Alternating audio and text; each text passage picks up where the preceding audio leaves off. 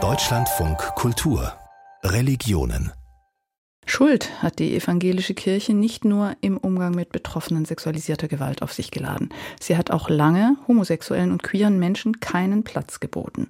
Das ändert sich zum Glück langsam. Einige Landeskirchen oder Bischöfe haben da schon ihre Fehler thematisiert. Die evangelische Kirche in Hessen und Nassau beispielsweise hat im vergangenen Jahr ein Schuldbekenntnis verabschiedet.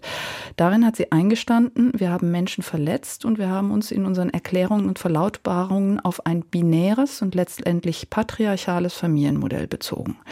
An diesem Text maßgeblich mitgearbeitet hat Pfarrer Nulf Schade James. Er wirkt seit 35 Jahren in der Gemeinde der Kirche für Frieden und Versöhnung im Gallusviertel in Frankfurt am Main. Christian Findt kennt ihn noch aus Studienseiten und hat sich aufgemacht, nach 40 Jahren Nulf Schade James wiederzutreffen. Those were the days, my friend,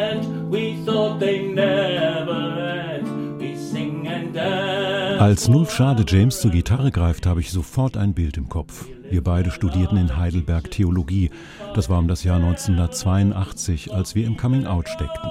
Pfarrer werden. Schwierig. Irgendwann habe ich angefangen zu studieren. Da wurde mir gesagt, sollte jemand hier homosexuell sein, kann er gleich wieder aufhören zu studieren. Nulf ließ sich nicht beirren. Schon damals auf Theologenpartys trat er mit seiner Gitarre auf, in langen Gewändern und mit Federboa, die Augen mit Kajal betont. So besuchte er auch die Seminare. Während ich keinen Weg in der Kirche mehr sah, hielt er an seinem Traumjob fest. Those Were the Days, als ich das vor, vor 40 Jahren gesungen habe, da lebte dieses in mir, dieses, ich möchte die Welt verändern, ich möchte gerne meinen Traum wahr werden lassen, dass alle Menschen ja Geschwister werden, dass wir anerkannt werden und dass nicht danach gefragt wird, bist du hetero, bist du schwarz, bist du schwul, was bist du denn, sondern du bist Mensch und als Mensch bist du herzlich willkommen. Aufgewachsen ist Nulf in einer hessischen Kleinstadt, der Vater Zahnarzt, die Mutter die habe seine Theologie geprägt. Von wem habe ich denn christliche Werte bekommen? Nicht von meinem Vater, der stand am Stuhl und hat Zähne gebohrt. Meine Mutter war diejenige, die uns die christlichen Werte vermittelt hat. Die Frauen in unserer Kirche, die haben so wichtige Arbeit geleistet. Und dann werden sie an den zentralen Stellen nicht genannt? Das kann ja wohl nicht sein. Was auch nicht sein konnte, als schwuler Mann kein Pfarrer werden zu können. Noch heute blitzt es in seinen Augen, wenn er von seinem Kampf um Anerkennung berichtet. Ein Spielfeld waren immer die Kirchentage. Da bin ich angespuckt worden oder ich bin in Diskussionen verwickelt worden, die waren so voller Hass und so voller, so dass ich verzweifelt war und geweint habe. Aber in meinem Job als Pfarrer hier in der Gemeinde, da habe ich das Gefühl, irgendjemand hat einen Schutzmantel um mich herumgelegt. Seit 35 Jahren gestaltet Nulf nun schon in seiner Kirche für Frieden und Versöhnung ein lebendiges Gemeindeleben. Mit seiner fröhlichen Art begeistert der Pfarrer im Gallusviertel auch Menschen, die der Kirche den Rücken gekehrt haben. Wir müssen zu den Menschen gehen, wenn die Menschen nicht zu uns kommen. Und dann hatte ich unseren Küster gefragt, sag ich, kannst du mir ein Schild machen, auf dem steht, alles hat seine Zeit, ich habe Zeit für sie. Und das hat er gemacht und dann habe ich mein Schild genommen, bin hier auf die Frankenallee gegangen, das ist diese große Straße vor der Kirche, habe mich auf eine Bank gesetzt und habe dieses Schild aufgestellt und gewartet, was passiert. Und es kamen die Menschen und setzten sich zu mir. Ostern und Pfingsten kamen noch mehr. Da stand er mit seinen KollegInnen auf der großen Frankfurter Einkaufsstraße, der Zeil, im Talar, um Menschen zu segnen, die vorübergingen. Wir hatten also am Ende an die 90 Segnungen innerhalb von zwei Stunden. Manche haben gefragt, was ist denn das? Andere haben gefragt, tut das weh? Braucht das lange? Und dann haben wir so gemerkt, ach ja, der Segen ist gar nicht mehr so alltäglich im Leben der Menschen, aber es tut den Menschen gut. Überrascht wird auch sein, wer Nulf zu Hause besucht. Farbenkräftige Gemälde schmücken seine Wände. Jedes hat eine Geschichte.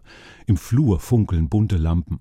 Ein Fernsehteam, das einmal in einem typischen Pfarrhaus drehen wollte, sagte dankend ab. Nulf lebt dort mit David, seinem Mann, schon seit 30 Jahren. Dass er ihn fand, im Mai 92, das zähle bis heute zu den schönsten Momenten in seinem Leben. Es war der Moment, wo wir beide auf dem Handtuch saßen und über Gott anfingen zu reden. Und da dachte ich, boah, ey, das ist mir ja noch nie passiert, dass ich hier mit einem Typen am Baggersee über Gott rede. Vier Jahre später heirateten sie dann, doch nicht nur einmal. Ich habe insgesamt viermal den gleichen Mann geheiratet. 96 illegal, das war damals noch nicht erlaubt, in der Kirche. Eine Kollegin hat uns getraut. Dann 2002 das Lebenspartnergesetz, da haben wir im Römer geheiratet. Dann 2015 in New York, denn David kommt aus den USA. 2018 wandelten sie dann ihre Lebenspartnerschaft in eine reguläre Ehe um. Dass Lesben und Schwule auch kirchlich heiraten dürfen, daran hat Nulf Schade James maßgeblich mitgewirkt. In seiner Rede vor der Kirchensynode, der beschlussfassenden Versammlung, hatte er sich mit seiner ganzen Person dafür eingesetzt. Doch was ihm noch fehlte, war ein Schuldbekenntnis seiner Landeskirche gegenüber queeren Menschen. Ein zweites Mal bekam er die Aufgabe, vor der Synode zu reden und an dem Text zum Schuldbekenntnis mitzuarbeiten. Ein Jahr später, im April 2023, da war es dann soweit. Das war in meinem Leben wirklich ein Highlight. Also nicht nur, dass ich nochmal eine Rede halten durfte vor der Synode, ich durfte auch singen. Das war das Beste eigentlich.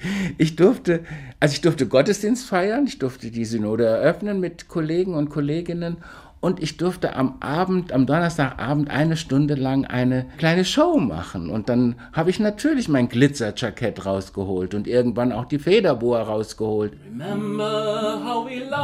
Mit Chansons und kleinen Travestieshows tritt er als Greta Gallus auch immer mal wieder im Frankfurter Gallus Theater auf, zusammen mit David. Am Ende unseres Gesprächs möchte mir Nulf noch seinen Lieblingsort zeigen. In der Kirche hinter dem Altar hängt eine Christusfigur, der Künstler Richard Scheibe, von dem auch das Ebert-Denkmal an der Frankfurter Paulskirche stammt, hatte sie für die Gemeinde geschaffen, einen Christus, der nur scheinbar am Kreuz hängt. Er hat die segnenden Hände und gleichzeitig, die Kinder sagen immer, der lädt uns ein, ihn zu umarmen. Und das ist für mich auch so ein Ausdruck von Gemeinde. Also wir haben die offenen Arme und wir laden Menschen ein. Und ähm, es ist ein, für mich ein tolles Gefühl, vor dieser Christusfigur hier vorne zu stehen und ebenfalls die Hände so auszubreiten. Ähm, ein Satz dazwischen. Ich habe rausbekommen, dass der liebe Herr Scheibe schwul war. Und wenn du dir diese Figur anguckst, es ist ein, schon auch ein sehr schwuler Jesus, finde ich. Also auf jeden Fall erotisch. Erotisch, ja, sehr erotisch. Nulf liebt seine Gemeinde und seine Gemeinde liebt ihn. Auch mir ist er ans Herz gewachsen. Demnächst steht sein Ruhestand an, aber ein Pfarrer im Ruhestand, auch das kann ja wohl nicht sein. Zuletzt wurde bekannt, dass Nulf erstmal weitermacht. Ich habe das Gefühl, dieser 13-Jährige, der sich wünscht, Pfarrer zu werden, das ist genau das Richtige. So war das. Ich bin in meinem Leben dahingestellt worden und bis hin, dass ich in diese Gemeinde geschickt wurde. Ich habe mir die ja nicht ausgesucht. Und auch das ist Gottes Plan.